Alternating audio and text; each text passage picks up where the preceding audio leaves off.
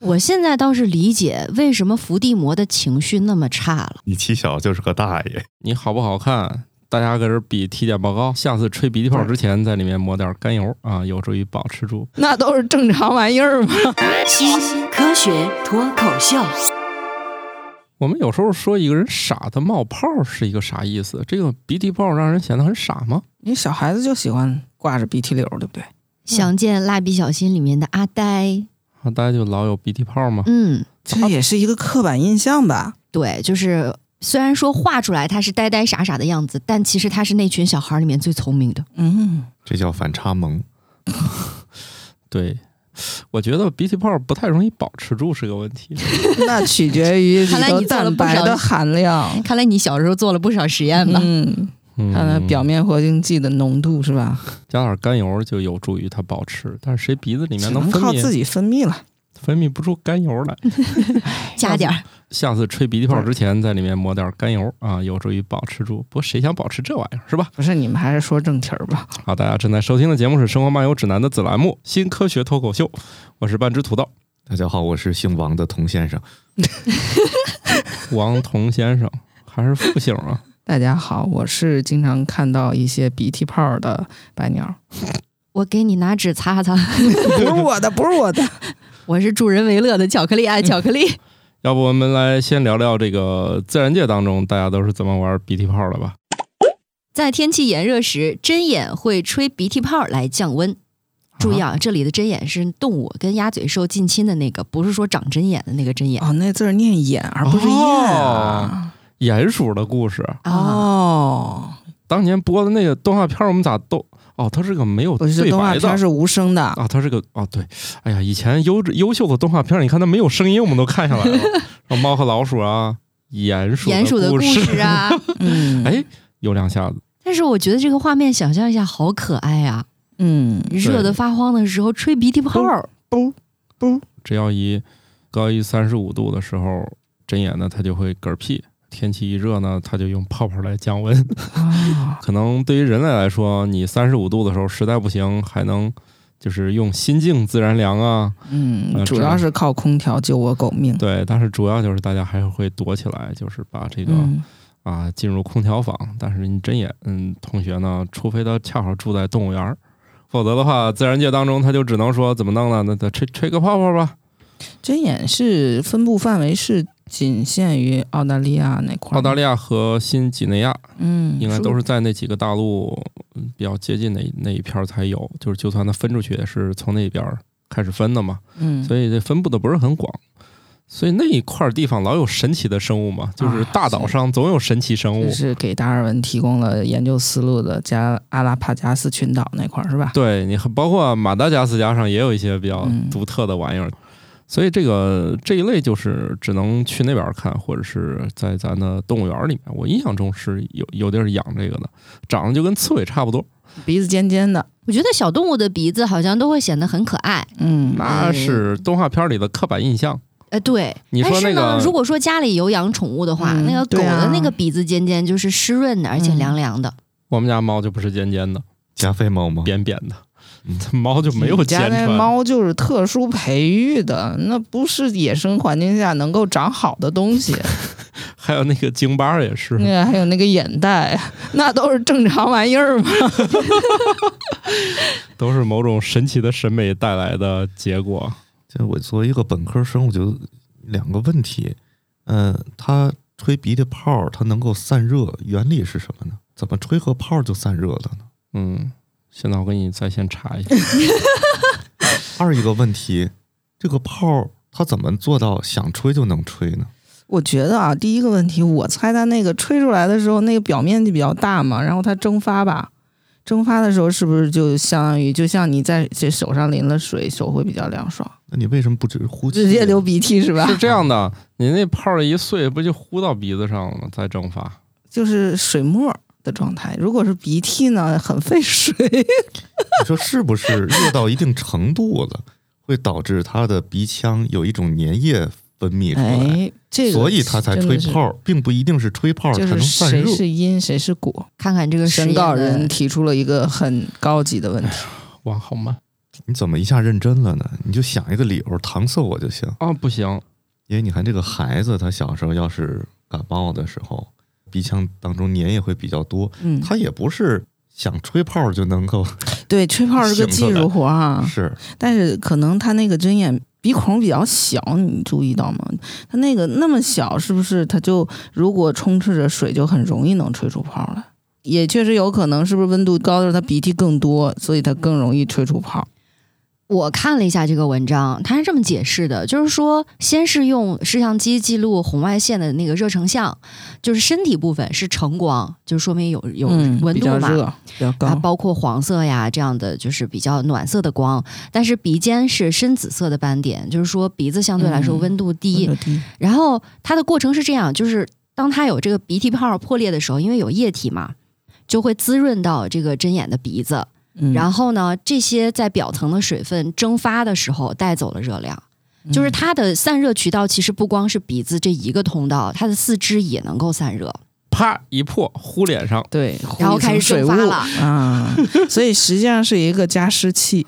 和那个哎，还真是。和是脖子上个面膜，嗯，对，对鼻膜，你看这个，以前我就印象中，你要是夏天就是老觉得热，你可以弄一条湿毛巾搭在脖子上，啊它一直是个凉的。你起小就是个大爷，起小就你是拿个蒲个大爷。扇吗？搭个毛巾呃小时候肯定有这些东西啊。哦，回来 喊还得好嘴儿啊！又来了，又来了，还得穿一个那叫什么跨栏背心，儿，还有拖鞋，跟小朋友说叫爷爷。对，还得有一个叫做制服裤头。所以你说这个生物就是为了散热嗯或者保持温度，真是进化出的各种各样的方式哈。嗯对，因为我看到这篇报道，它不光提到了针眼这种就是靠吹鼻涕泡来降温，它还提到说，袋鼠呢散热还有一个通路是吐口水。有些鸟呢，在这个炎热的日子里去生存，会往自己身上撒尿，就嗯，往这都挺有味儿的。身上撒，你这个劲儿哎可不好拿捏，你得拿个大顶，然后还得找个 四十五度的角。等等等等，那个鸟我记得是没有只有泄殖孔的吧？啊对是屎尿不分。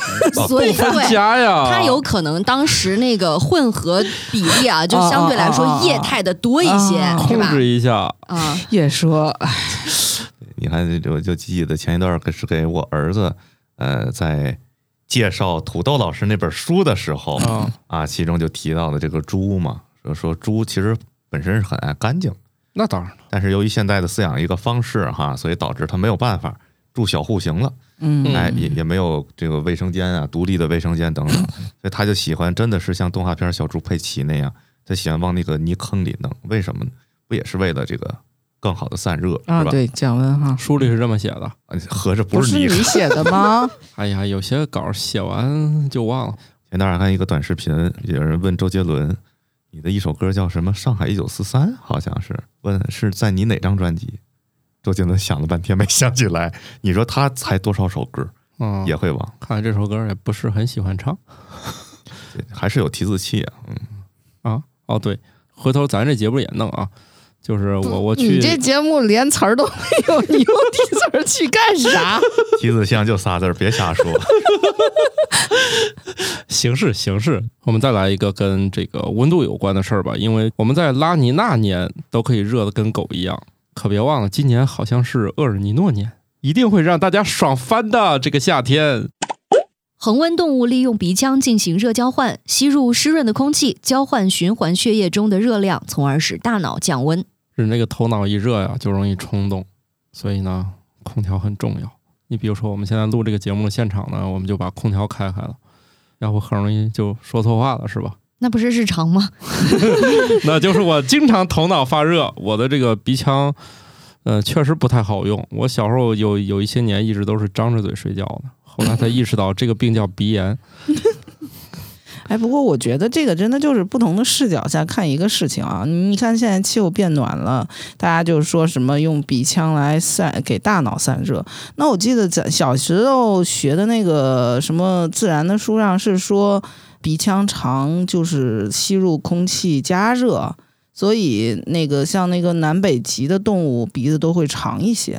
所以它就是交换嘛，嗯它就是在冷的地方需要弄点热量，在热的地方弄点凉快所以说。其实是一件事儿，然后科学家又换了个说法来，对，它就是交换嘛。企鹅那个脚也是这样嘛，它就是无非把血管长得更科学合理一点儿，让自己热量就进行反复的利用，省得就冻僵了嘛。一样的，嗯你的鼻子也是这样的。当然了，企鹅那个利用方式给它弄到热带，反正也有点够呛。哎，热带是有企鹅的呀，哦，但人家脚肯定不跟那个寒带的企鹅长得一样吧？估计就重新适应了，要不受不了呀。嗯，我觉得哈士奇可能是喜欢冰箱的。这夏天，我的天哪，这还得了了？那会不会有人下一步就是试试怎么把自己家的哈士奇塞进冰箱，分几步走？嗯 第一步打开冰箱，买个大冰箱，这哈士奇那体型是吧？你非得塞到那个小屋里也不会有幽闭恐惧症吗？那么黑又封闭的环境，没事儿。我希望你们不要说这个把什么东西塞进冰箱、冰柜的啊。为啥我？后脊梁背儿发凉。嗯，嗨，你这个一般冰箱进不去。你你看法制新闻看的少，啊这个主播法制新闻，这个好的，所以你看这个鼻子多么不容易。除了这种交换之外，嗯它得闻味儿，嗯，对，然后可能还会有一些配合说话拟声的一些作用。对，所以鼻炎难治是有道理的。为啥？它功能性太多，工作量太大了。哎，这样说来，我把鼻炎治好了之后，是不是声音也变好听了呢？又是错觉。你啥时候治好的？那估计有限。小学还是初中还是啥变声之前嘛。你放心啊，鼻炎不好治。还行了，我现在可以呃闭着嘴睡觉了。我现在倒是理解为什么伏地魔的情绪那么差了，嗯，脑子确实是不够。冷静。嗯对，，也根据他生活的地方，我想想，伏地魔生活在哪个国家？英国，哦，不是他张着嘴不顶用吗？鼻子竟然没法用了我，这嘴就忙着骂街呢，所以他就 他就没没没干什么正事儿。一不小心共情了伏地魔。行吧，大家这个夏天嘛，赶紧过来把空调给通一通啊，要不你们家这夏天就不好过了啊。那得多喘气儿，有助于散热，或者弄个鼻涕泡。行那我们就换换运动的事儿吧。气温升高会导致棒球运动中更多本垒打的出现。有人打过棒球吗？没有哎，嗯，没有用过棒球棍，打谁？这听起来不像打球的意思。对，就是练臂力啊，没有球哦啊。嗯，哎，这也是一个很好的运动方式。有一种、呃运动器械是叫棒铃，是吗？对，提到棒球的话，我的第一印象还是小时候看过那个动画棒《球英英豪》。对，好像近几年国内的棒球运动爱好者越来越多了。对经济发展了嘛，就是现有运动这已经不够折腾了，大家只好就其实我是想起来，就是以前那个体测的时候哈、那不就说嘛，你个顺风跟逆风的时候跑成绩就不一样，嗯，尤其是对于某些难以及格的同学，就一定要选一个风向合适的时间。是你再让其他同学在前面跑给你破风，好家伙，你这是考试去了吗？这个好像还不行，但是确实顺风的时候成绩会好一点，就更容易过嘛我。跟你说啊，你这种加成对于优秀运动员来说，顶尖的是有意义的。就像我这种跑也跑不动的人来说，就这点风确实是对我帮助不是很大。你们上学时候跑步成绩行吗？我长跑还行，短跑不行。像这种我我是田径队儿的，哦，像我这个素质，那一千五百米我都跑不下来。主要后面没老虎追你。相声不所以说，你要知老虎追着都能上喜马拉雅山。姓王的童老师是会受到这个风、空气、空气密度影响的 风力的影响。那你有测算过吗？比方说大风天里啊，逆着风和顺着风跑，对你的成绩有影响吗？这教练得多恨我呀！就是大风天，风雨交加，打着雷去训练去，这没有这种。那不嗯那个叫什么“冬练三九，嗯夏练三伏”吗？是，那也没有说风大雨大的时候，他只说气温的。不不，我觉得那个土豆儿刚才说那，对于顶级运动员，他确实是这样哈、就包括那个游泳运动员，他为什么要刮毛，嗯，是吧？他对于那个自个儿的那个成绩都会有那个影响，毕竟他们的成绩是在那个分毫之间嘛。嗯对，老话说的对呀、天时地利人和，天时就得在这种适合你的体育运动的前提之下啊，温度比较高，适合打出本垒打。但是你说这个是一个是一个肯定性的因素吗？肯定也不是。对，它主要就是由于这个温度升高以后，它的空气密度降低了。这样的话，呃，在过去可本可无本的时候就本出去了。哎，那你要这样说，你像零八年奥运会是夏天开的，对吧？嗯当时还有人质疑说北京夏天还挺热的，那会不会当时田径成绩就有提升呢？田径提升，它也是跟你身体有关啊，你热的都不行了，你肯定也跑不快呀。但是你看，一般那个空气密度小啊，田径比赛的时候，咱都是在室呃，你是在鸟巢吧？是啊，对，鸟巢，对，嗯室外，它应该是一个相对来说恒温的，是那阵儿有空调吗？它晚上是啊这样的。对好像鸟巢有那个空调是吧？它是这样的，我我如果没记串的哈，我应该是用那个大风扇吹冷气的。对，直到这一届卡塔尔这个世界杯开始嗯真正土豪级，直接上空调了，就嗯直接每个座位下面好像都有空调。当时应该还没有这个，如果我没记错的话啊，那你说，对于棒球、垒球这种运动的话，跟你比赛场地的纬度有关系吧？这个有吧？就跟像航天发射场一样，好家伙，你你 借的是这个劲儿啊！好家伙，你你这属于发射一个卫星还要使用那个引力弹弓还，要考虑一下克里奥利力。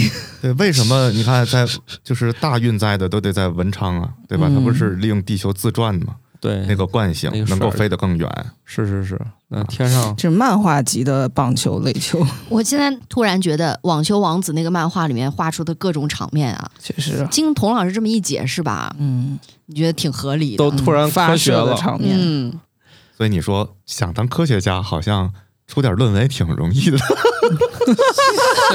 现在确实不太好出了啊！这个天天被这个论文搞晕的班尼老师最有发言权哈。嗯，你是看我不好发表吗？我都来录节目了。不是，这个难是指在发表上吗？首先你要搞来钱，你才有钱去买鱼 啊，又来了，又来了，然后你买完鱼，你来做实验，你还得运气足够好，做出来了可以讲的事情，然后你还得脑子足够好，你能讲出一个故事来。然后呢，你还得运气足够好，你的那个审稿人没有死。不是你运气好，是他的运气好 我。没跟你们讲过那件事儿吗？我有一个师弟，当年投论文的时候，第一次投出来的那篇中了以后，那个期刊从核心降到了普通。第二次审了一年多，然后去问编辑，怎么还没审完？编辑问了一圈儿，后来说审稿人死了。他换一些行业吧，他去殡葬业是是，怎么就是 KPI 每次都能完成是吗？对。我们说点欢快的话题吧。腿粗的人血压更低，心脏更健康，也更长寿。哼，你是默认咱群里头都是腿粗的人吗？不，他要腿不粗，他没有困扰，他会心情本来就很好。他如果腿已经粗了，他哦听完这个心情也很好。这是一条不得罪所有人的，哦，因为那些腿细的人认为血压高点儿怎么了，是吧？我两方都没有得罪吧？你们绕不过来这个弯儿吗？就觉得挺强词夺理的。那当然了，我们这节目不就是这样吗？哎，土豆儿，你看到这篇文章的时候，第一个想法想把它转发给谁吗？我转发给谁都有点儿就是嫌活着命长的意思。其实，我觉得姓王的童老师有想法。对你的想法是给谁？你转给谁？你刚才不说了吗？我发给谁，谁看这个都会心情好。不是那你为什么没没没有转发给谁？不是这个适合我们这种节目告诉所有人，但是你要单独发给谁呢？不要定点投能定点放是吗？你要定点发给谁呢？就属于有点儿这个啊，我给我爱人发了一下，就用我那个发的吗？哎，这条是不是应该放到前头那个高光 然后你今天还能来录音？这所以回不去了嘛。刚发的？哦其实他挺，啊，那自求多福哈、他说了一句话，我后脊梁倍儿发凉嘛。嗯，就一个字吧。哦，难怪他刚才说你他说你们一说冰箱，他后脊梁发凉的。哦，晚上准备住冰箱了。给我回了一个说的啊，我就觉得我得走你后头。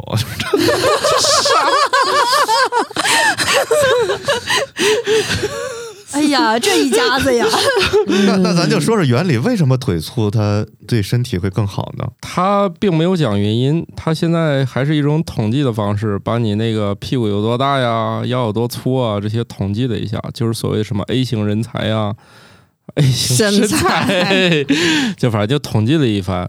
也就是说呢，嗯哎，这剩下可能就是到了一个猜测环节了。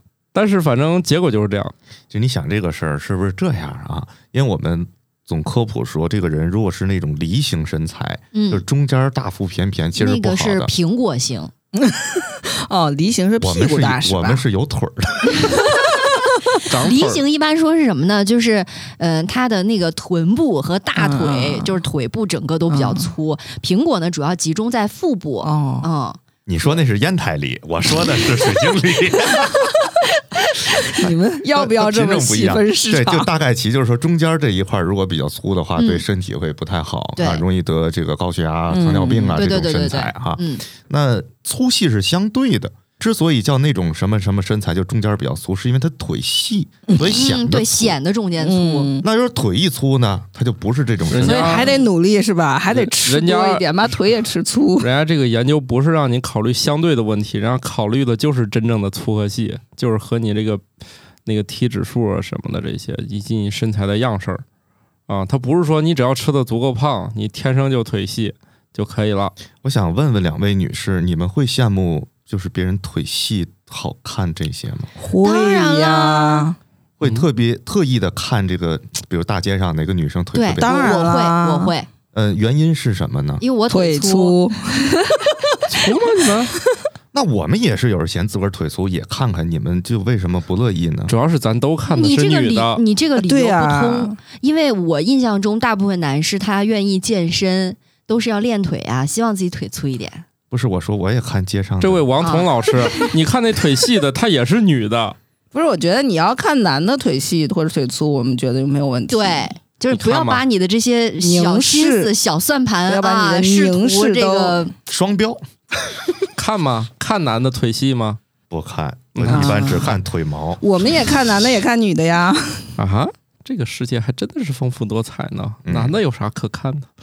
腿细也好看，显得个儿。儿高。因为我记得之前就有过一个探讨吧，就大家讨论还挺多的，就是大部分来讲，是男性的腿看着要比女性的腿要细，嗯，就是因为跟他的那个身高啊、比例啊是有关系的，就是生理上会有一些差异。而且女性本身好像就下肢的嗯脂肪是比较容易堆积的本，身女性整体的体脂率就比男性高嘛。嗯，是的，如果这条还没有让你们家打起来的话，我们还有另外一条可以贡献。一会儿王彤老师，你可以再来吧，来吧，再发热闹不嫌事儿大我。我们看看他怎么回复的啊。冰箱可以再买大一点。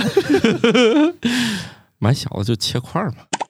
长得好看的人免疫功能也更强大。和长相平平的人相比，长得好看的人往往具有更强的免疫功能，包括大肠杆菌更活跃，白细胞有更强的吞噬能力，中性粒子细胞相对较少，血浆中金黄色葡萄球菌生长速度较慢。这科学吗？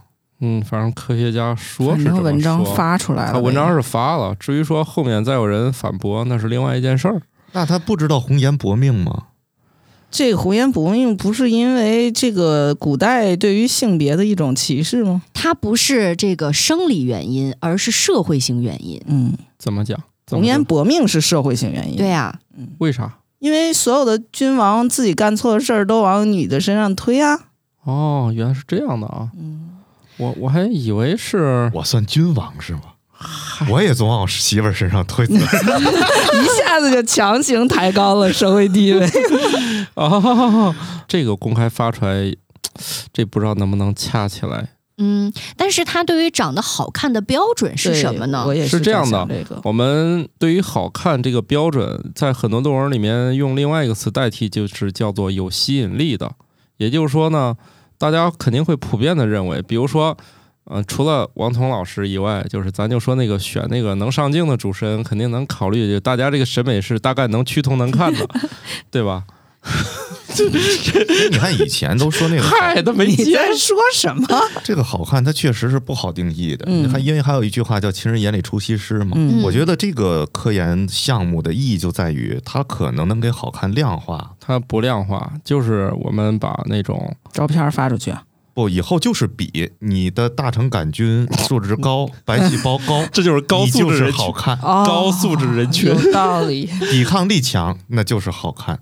哎，你说要是就是这种一个社会价值导向，多好多健康啊！就是你好不好看，大家搁这比体检报告，对呀、现在呢，有一类博主是很红的，嗯叫颜值博主。那照这个理论，以后就不是颜值博主，是肠道是 肠道菌群指数博主。就是你那个金黄葡萄球菌往你的血里一泡，几秒能死，三秒之内能死的你能上播，呃，四秒以后才死的你就别来了。不是这个就有点复杂了。就听说餐饮业有点基本的体检，没听说这主播咱这这这有必要吗？咱还得把长的弄一截给大家看看。不是，那你可以验那个数值嘛。而且以前听说过，你比如说有一种确实啊存在那个粪便疗法嘛，现在也有，对，就是通过移植别人那个粪便，然后嗯它那个菌群去调节，哎，前一段时间是不是有一个新药已经通过批准了？嗯对对对，就是就是吃屎吗？吃屎的药。对对对，所以你想，以后再也不用什么我去整容啊，我要整成什么迪就丽热巴，吃屎就行吗？对我就要你的大肠杆菌，给来点儿新鲜的。迪丽热巴款。不是你们别这样吐槽了，我来我来强行解释一下啊，我理解是这样的，就是刚才乔老师提的这个就是好看，它到底界定到一个什么程度？嗯，咱们换一个想法法思路啊，你有没有发现，大概最近几年那个青年人整体的颜值要比咱们那个年代或者更早一些要好看？你们有没有注意过？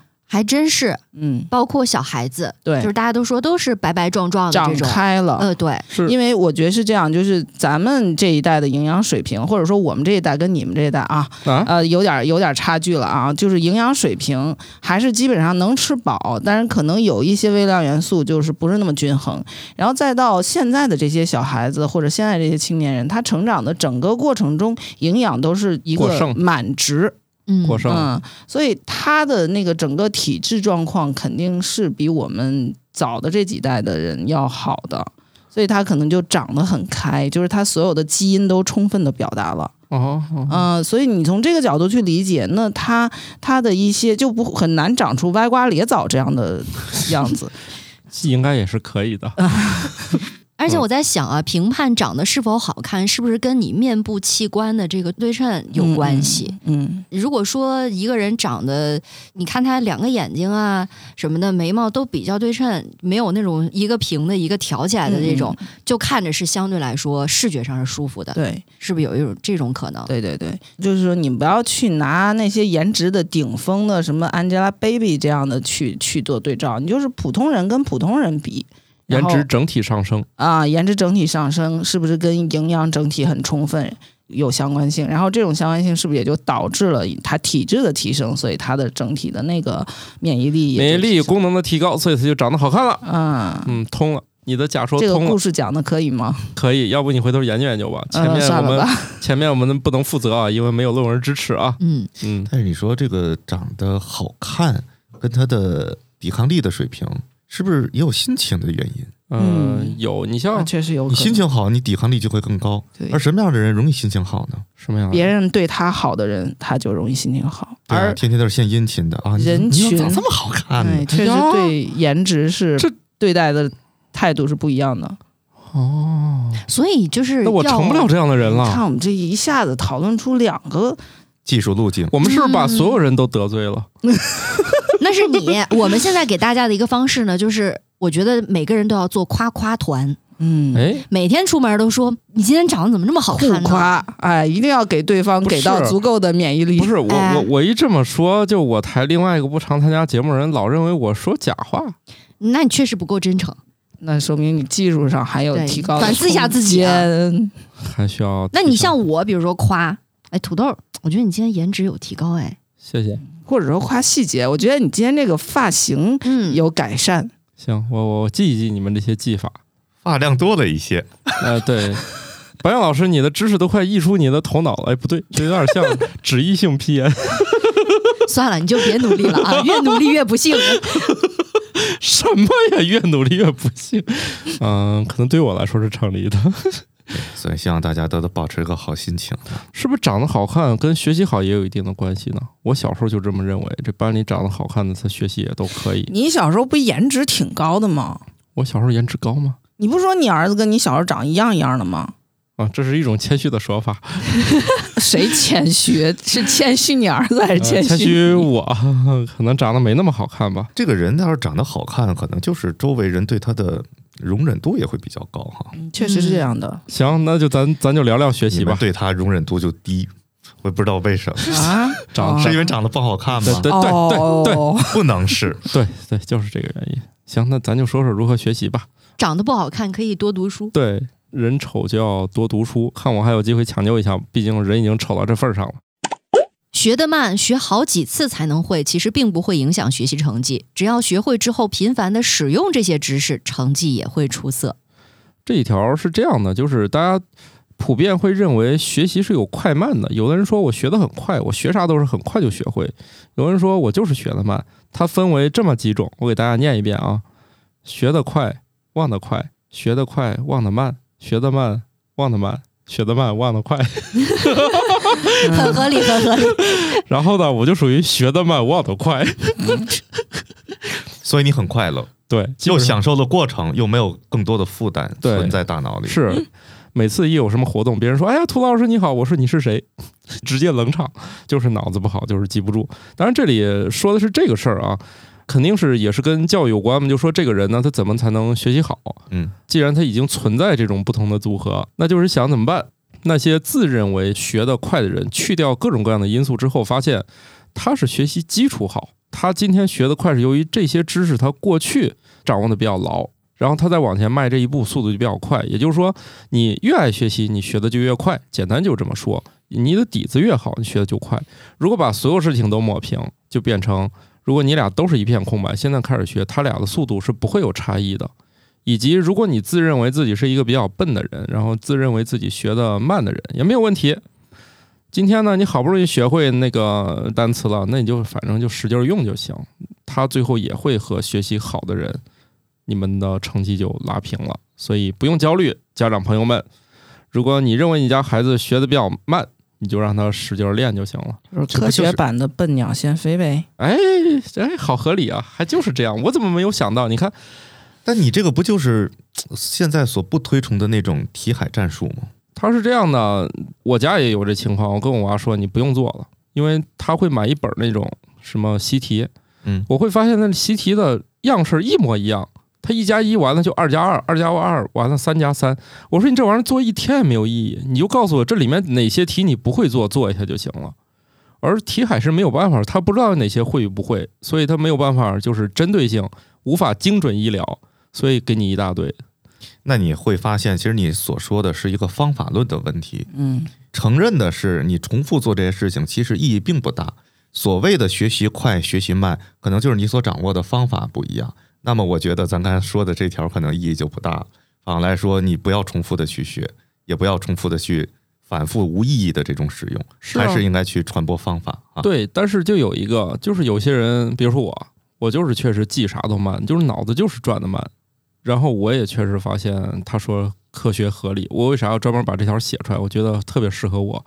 不会的东西就是要通过反复的练习才能掌握，虽然可能过一段就又忘了。嗯，前一段在跟两位天大的这个专家啊，在聊这个呃脑机交互的一个话题的时候，哎，我我们就脑洞大开的说，我说以后这种学习的这种知识，会不会有能够直接输入，通过脑机交互输入到我们大脑里这么一个数据？其实理论上是有可能的，但是我后来又在想一个问题，可能对于我来说不太管事儿。因为我可能那种就是你刚才所说的，学得快，忘得也快，是吧？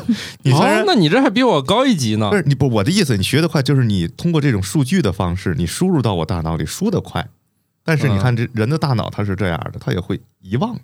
对对，这不是《头脑特工队》这个电影演的这件事儿吗？就是说，你可能输入了那么多的数据，在调用的时候出现了问题。就忘了，对，嗯，嗯没东西可用。哎，就都学过，看着都都熟，但是叫嘛忘了。打开书啊，马冬梅；合上书，孙红雷。漂亮。啊、主要是我觉得现在现代社会人们要掌握的东西也确实太多了。你想以前人们哪需要一天，就不说别的吧，这古代时候用得着出门交话费吗？充话费至少也有二十种方法。你说这玩意儿以前人们脑子中也没有这么复杂。不是有一个问题，现在充话费也不用出门了。对，你不出门也至少有二十种充法。你就这我妈都嗯也费劲，是吧？就以前人们也不用学太多，现在就是我觉得研究这些东西，嗯纯属现代人他不得不学习很多，就其实是不管古代还是现代，学的东西应该都是你想要应对它，肯定还是要学很多东西。因为我想起来，我听这个姓王的童老师说那个，我想起来《聊斋》里就有一个类似的故事，嗯，就是一个秀才他要考功名，不知道是拜对了哪座庙，然后人家那个人给他的方法就是你把你那个要背的那个东西整个烧了，烧完以后那个灰兑到水里喝下去，他就全都记得了。这不就是你梦想中的脑机接口吗？那不就是哆啦 A 梦里的记忆面包吗？那个吃吐了。嗯其实我们现代人就是在工作记忆啊或者什么方面，甚至于不如古代人，因为古代人面临的问题其实也很多。你是充话费的问题，人家可能是怎么把那个柴点起来，然后把那个土豆烤熟的问题。哦，那还有烤土豆的问题啊，嗯，这不算人身攻击。以前看过一篇文章，就说人总爱忘事儿，或者大脑会遗忘一些，这是保护我们大脑。啊但是我忘了具体它是那个逻辑关系是怎样。那保护你保护挺好的，哎，对，确实，嗯，所以我确实觉得年纪大了以后忘得更快，但是有人说这个其实是你的认知结构已经比较稳定了，就是你新学的东西你就纳入到你的那个结构里，然后你不需要去记那个细节，到时候你知道怎么去找那个细节就行了。嗯，有的时候我在做梦就这种经历，梦到了一个彩票的号码，哦，我在知道我在梦里，我就在梦里反复的记，反复的记，反复的记，我觉得记住醒来去买了吗？就忘了，这 我 就还记得俩数，俩数俩数中了，是不是也有五？一共几个数？要是四个数的话，七个数，那应该有多少种排列？白岩老师，你这个就算你不买彩票，它这彩票不可能只有四个数吧？这不是全国人民都中奖了吗？应该是七八个数吧？七位。能确哦定那俩数是第几位的话，也有一拼不，我要中就中头奖，不然的话那个末等奖不要。啊。确实是要求还挺高。不是？他说这个很合理，因为末等奖你肯定现场又买成彩票了，就是你不可能把那个钱带回去了。我媳妇儿还行，在某些特殊日子买点彩票还能中个二三十块钱，嗯，很神奇，没有亏过本儿。我们家买彩票，基本上也没挣钱。不觉得这是他洗钱的一种方式？就是很他洗个二三十的我呀，我往家洗是我跟吗你说啊，他这个洗钱方式我一点儿也不喜欢。首先，他支付的时候用是用手机，然后中奖给的是现金，很容易搁洗衣机里给洗了。行吧，我觉得当年我作为一个学习也不太好的人，特别寻求的一种方式就是特别希望隐身啊。我们今天下面再聊一聊如何能快速隐身，而且这个隐身的时候还在一个特别重要的时刻，就是当你在课堂打瞌睡的时候，睡着的时候，巴不得自己是隐身的，就有动物在自然界当中实现了。研究人员发现，富氏小腹蛙睡眠时透明度会提高，是由于血管中血液量的减少。它一睡着呢，百分之八十九的红细胞就转移到肝脏了，这样的话身体就彻底透明了。它原本的颜色是什么？黄绿色，它本来就是这种能看见内脏的神奇生物，然后晚上睡觉就透明。但其实这个透明也没有那么透明。一点点改善，有可能对于它的被捕食的概率就可以降低很多。对，就是急剧下降了嘛。这个上课的课堂上的学生要是睡着了又隐身了，你说这该多好呢？老师也发现不了。不。好，老师很容易发缺现。勤，这人没来，缺勤好对吗，你？这位子上怎么没人呢？而且点名了呀！而且你说了，这个点名老师只在上课开始那一刻点名吗？你看啊，这个研究最后说了，当他正常活动的时候又恢复了，老师点名的时候，他可以赶紧醒来回答：“老师，我在这儿。那他依赖依赖他的同桌的友善度。我觉得你们仨都说偏了，就是这一条它说明了中医的一个概念，”啥？睡觉啊就是养肝。十一点之前睡觉，那我们得算算这个富士小腹蛙是几点睡觉。哎，这个文章它其实最后确实提到，它研究意义里有一条，就是他们想研究这么多红细胞涌到肝脏里怎么解决的凝血问题。按正常情况，这么多红细胞在那儿就堵了。就硬化了。不是，到底养生不养生？你这前一句后一句的，哎，这是挺厉害的啊！本节目不是一向不提供健康指导吗？对对对，大家千万别闹，你也练不成这功夫，别费劲了。那你说这一弄就透明不了，是不是人会变得白一点儿？这也是大家所追求的。如果人有这项功能的话，就能够判断你的睡眠情况。哎，你的透明度哦就不用挂 HOT 了，是吧就是哎说你看一眼就知道你睡得香不香。对，以前不是老说你永远叫不醒一个装睡的人吗？嗯，如果有了这个功能，装睡的人无所遁形。人有这个功能，大家比如说什么样的一个机缘巧合，睡在了一个大的，这叫什么体育馆里边，通铺，老踩着一，推门夜里哦哎没人，没人我来了，就是每个人进来，但是呼噜声四起。哎，那哈利波特他们也不用找什么隐形斗篷了。嗯，哎，不行，他们活动的时候，看看那个青蛙的照片，是皮肤是没有颜色了，那骨骼还在那儿。哎呦，那也挺瘆得慌。你想，你的骨骼、内脏都能看得见一开。门一床的。哦，那多好，你也不用看骨架 X 光片了。对对对，我觉得这个功能哎还是这个功能是大有用的夫大夫那整个你像那哪儿骨折了，睡一觉吧。。检查那个地儿都变成睡眠专科，啊呃一睡，然后大夫走过来一掀开一看，这个行，肺癌，那个哎那个直接走，啊这个这个可以留下，这个还能抢救一下心下。脏已经不跳了。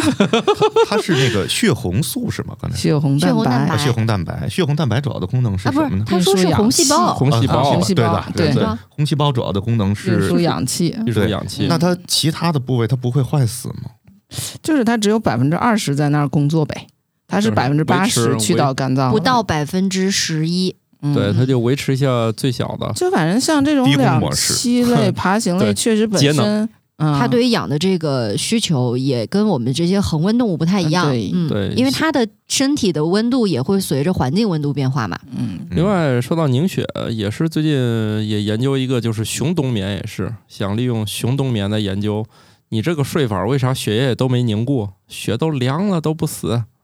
看能不能从他们身上找点儿材料，看看能不能帮助人。弄冰箱里，然后多活几年 是吗？嗨，你那个因为科幻电影里面有很多这样的场景嘛，就是人到了休眠舱里面，嗯你就可以睡好多年过去，啊对吧？在漫长的太空旅行当中，你身体不至于衰老，对吧？我觉得半人马座，我觉得那里面有一个岗位他们不能休眠，嗯这就是个问题。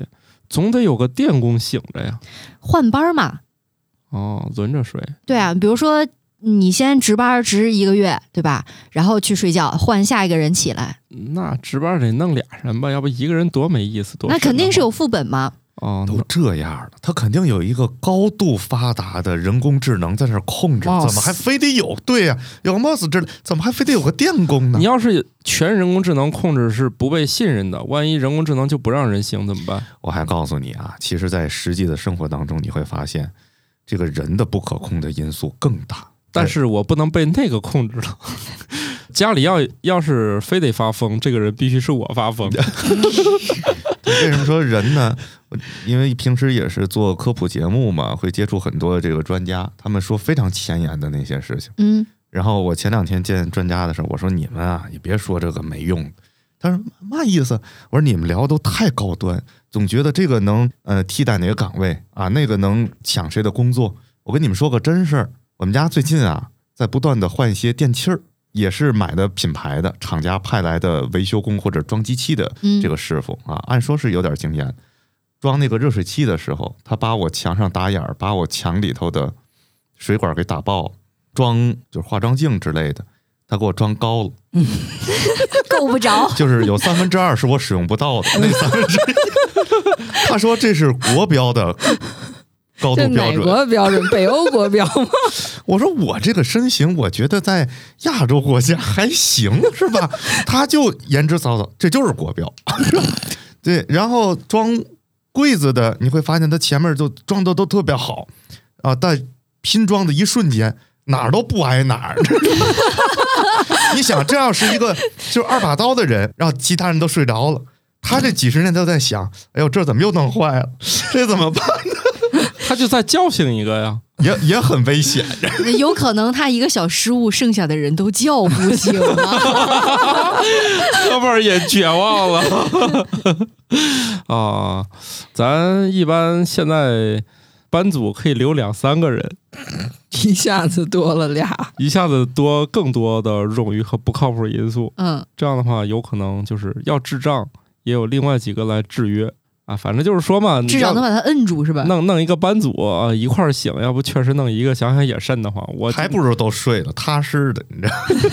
反正也不知道，哎，主要是冰箱，你看也得也得有人修，是不是？这么多冰箱，总有坏的。我想太多了，科幻电影一般不考虑这个事儿哈。哎，我真怕你又说回哈士奇去了。行吧，最后我们来讲讲几个消费主义的事情吧。法国某奢侈品牌推出了定制款陨石手袋，尺寸为九乘十二乘二十三厘米，重两公斤左右。根据陨石坠落的地点和年份，价格也会浮动，售价约四万欧元。这个四万欧元买个包，你们觉得这价钱能接受吗？不是我，这不是买了个包，这是买了个石头啊！我看那图片了，感觉跟举铁差不多嘛。对呀、就是你又买到了奢华，买嗯，到了目光，买到了健康。嗯，人类文化对人类价值审美的扭曲真的很强大。你想，这很重要。以前那些很老很老的皇帝，那手里有一把什么玄铁剑啥的，嗯，那好歹还是把剑，那是武器呀、这个这个也也这个确实也是一道武器。是吧？遇见不对付的，人家说手使什么流星锤啊，这那的，这是用了一个陨石包。到底也没搞清楚，因为我看那图片看不出来，那包是真的是块石头，还是只是做成了石头的样子的软的？感觉像是石头，所以我觉得它卖便宜了。以我对陨石市场的这个价格来看的话，嗯这一个包啊，真的它费不少料，而且它你想它是奢侈品品牌，嗯，如果你给它做成一个个打碎了，弄成一个个小的戒指，镶在戒指上，再弄上某奢侈品的品牌，它一定价值要比四万欧要贵得多。好家伙，幸亏你没干这个，你干这 卷死他们了都。这这这，我们普通人就更买不起了啊。不过陨石还是挺多的，想买的话，那么大块呢？对呀、这么大块就是贵嘛。但是我看了一下这个陨石包啊，它的大小其实并不大，虽然看着好像说二十多厘米，它是高啊，就是带了那个把手，真正能够盛东西的那个包的内容的那个含量就很小，感觉一个巴掌它还能盛东西？乔乔老师，我必须得纠正你，包是用来背和拿的，不是用来装东西的。我的意思就是这个包的大小装不了什么零碎儿，就确实就是个包。哎呀我还是觉得像是那个举铁的，这完全可以当那个。壶铃，嗯，对，主要是你这个玩意儿吧，你也得匹配你的周围的生活圈儿，是吧？你要是出现在我的生活里，我一定觉得你这人是个神经病，没听说过这东西，也没见过。我要不是做这玩意儿，不会出现在你生活圈儿，您多虑了，你有点给自个儿捧了。出现在我的新闻照片里。嗯，我问个科学问题吧，这个不同不同批次的陨石吧，嗯，对啊，它的那个密度应该也是不一样的，是吧？不一样，那就跟它的这个跟成成分。有关吧？是吧？那就是即便是这个不同批次的这个包，它的重量也是不一样的。对啊嗯，它都是仅此一款，它没办法复制啊。它这玩意儿能做成一样的，但是可能是这一批呀、一批也不行那每一个都是单独弄的。人家说了，每一个都是单独弄的，你弄不好还得排队等配货呢。排着等着那个陨石砸下，来是吧比如说？我这有一个十米乘十米的大陨石，对吧？我我给它那太大了啊，不是，没必要，就就是没必要。你做成这个样子你再大就给就给那个英女王又又做一盒。哎，我就想起来，你说它这个东西陨石掉下来是公共物品吗？嗯、这个各国还是不太一样的，有些地方可以买卖。是这样。按照法律的话，你包括咱们国家，包括地面以下的，都算是国家的啊，财产啊。比如你你挖出来什么宝藏了之类的。关于陨石的用途都能干什么呢？有哪些去处？很多都是做研究吧，因为它那个陨石的成分不也不一样吗？我刚还专门去那个什么吉尼斯 世界纪录的官网搜了一下，世界最大的陨石是叫吉林一号，嗯，是一九七六年的三月八号降落在吉林市郊区一带的一个陨石，它是叫最大的石陨石。啊，对，因为我觉得近些年比较大的，是不是前些年降落在俄罗斯的那个亚宾斯克斯基是什么的那个地方？个头也不是很大那一堆。一个是做研究，然后另外就是有一些陨石爱好者，嗯，他会专门去收藏。他们也有专门的追陨石猎人。所以也没有什么特别多的用处啊，也不能入药什么的。我的天哪 我！又想起那个木乃伊了，关键这玩意儿吃起来口感不好，可能还得洗干净之后磨碎的上滤纸，跟冲那手冲咖啡似的，应该这样饮用。你要直接吃，确实砖头瓦块的，哪个神经病吃这个呀？我跟你讲，做成什么东西？哦，壮骨粉嗯是吧？？陨石多坚硬的一种感觉那，天外飞来那。就不能是壮阳粉吗？那给卖的更贵了，脱销了。是壮骨需求就没有那么强烈，你还是得来点厉害的吧？因为我有一个朋友，他就是卖陨石的。嗨，我还真有还以为卖的啊我还以为你有个朋友卖我我我问他问他一个问题，他说每个第一次来我这儿都会问这个问题。我说他有辐射吗？啊对，我也想问这个。那天然地板砖它也有辐射呀。就是有没有那种嗯地外的超亮的对对超亮的那种辐射嗯剂量？因为它毕竟是从宇宙中来的嘛。你嗯想的那种，我这不一定科学啊。你想要的那种有放射性物质的东西，它不是很多。宇宙生成以后，那形成那些重物质并不是很多呀。你上哪儿满天给你飞那个，那不开心坏了？因为毕竟我们能够接触陨石的机会也比较少，是吧？它也属于是看天来不来的这么一个，嗯所以你你也不知道它究竟跟以前的陨石会不会有什么样的不一样。然后他给我的一个回复是：我一直卖，嗯我，卖了这么多年了，嗯我不还在这儿吗？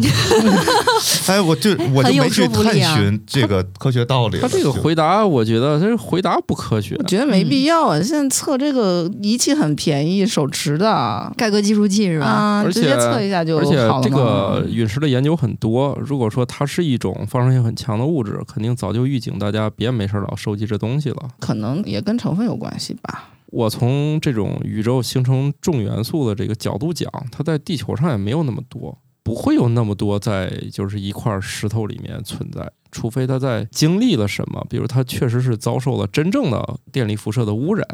那你说奥特曼他总来回来去的飞，他会不会辐射量会比较大？啊，会会宇 辐射量航员遭受的辐射就是会比较大辐射量会比较大，包哦，括、所以它只能三分钟。哦，好家伙，好合理 啊！这这这男的不太行啊。你不知道奥特曼还有女的吗？啊，奥特之母不认识，啊有奥特之母，他看动画少，现在都什么现在都是老的。奥特曼宇宙这么大吗？对啊我不知道。是这样的，你高铁辐射那是谣言了，但是你像飞行的乘组、乘务员这班组，他们其实是会有这种积累辐射的一个可能性。就是高空嘛。啊，对他们会相对多一点儿，但是也没有那么可怕。然后航天员确实是这个研究相对来说比较多，他们的接受的辐射剂量还还是偏多的。对，所以如果真的有机会看到奥特曼，离他远点儿哈。他接受剂量不代表他就能再持续地放射到那个影响你健康的但是你想，他这么大的个体啊，大吗？你忘了奥特曼跟小怪兽打的时候，那个楼有多么点儿，哦还没到他小腿呢。是是这样的，就是就算你遭受的是宇宙射线，嗯它也不等于是那种积累到你身上，你又重新往外放射那么大剂量的。本节目不提供任何健康建议。不是我是觉得最好笑的一件事情是，你们真能见得着奥特曼吗？啊，是。万一嘛，啊。尤其土豆老师又脸盲，确实经哦。确实，反正还见奥特曼，哎，你好像是。那个真见过，我们家有那卡片儿，你身份证在我们家，上面还写你的攻击值、防御值是多少，反反反正还挺，哎，看来你们家也不少这玩意儿啊。嗯，多的是。对，就是十块钱买几张卡，拆开之后只留一张，剩下都直接扔了，因为内容太多了。这也就是这个年代的玩法。嗯，那咱年轻时也这样，你没吃过但是可能不会水，浒卡吗？呃，方便面里了是吗？对呀、啊那主要还是有点实用价值。实用价值哪个字儿？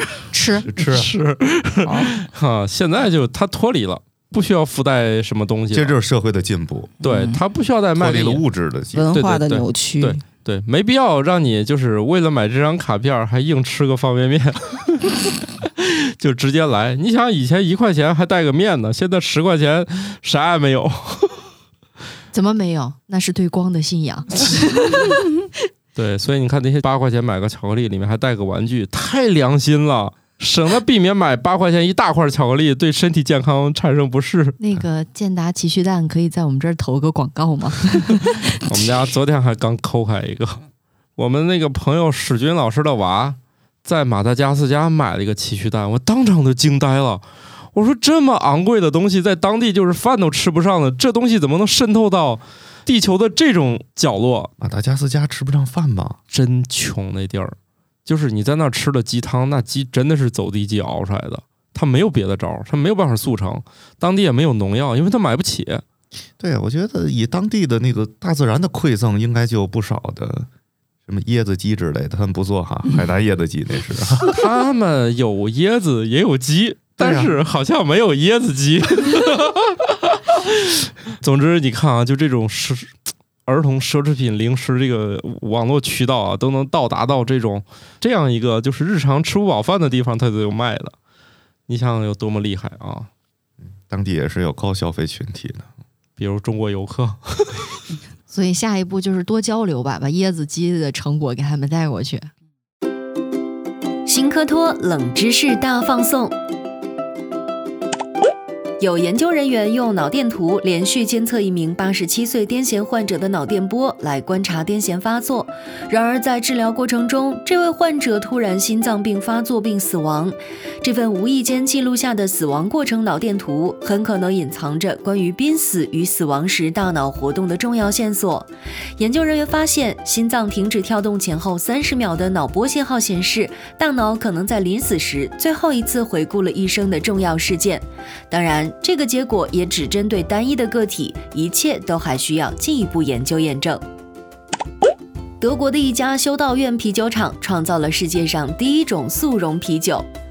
这是一种零酒精的啤酒，用传统方法酿造，然后加工并制成水溶性的啤酒颗粒。只要加入水，它就会起泡，拥有完整的泡沫和啤酒的味道。